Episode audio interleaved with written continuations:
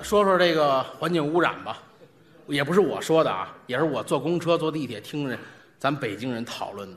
咱北京的大爷大妈、叔叔阿姨，有时说出来那话来，比我们相声演员还幽默，还好。哦，哎呦，我坐地铁一听，嗯，这俩人聊上天了。怎么聊的？哎呦，三姐，您可不知道，哦，现在这个霾什么玩意儿，雾霾啊，太厉害了。哇，我这不爱出门，不爱出门，有时候没没辙得出门。是，戴仨口罩不说吧，嗯还觉得有污染。那天啊，啊，早上起来我一拉开窗帘一看，我们家外面，怎么样？我以为我瞎了呢， 白内障了。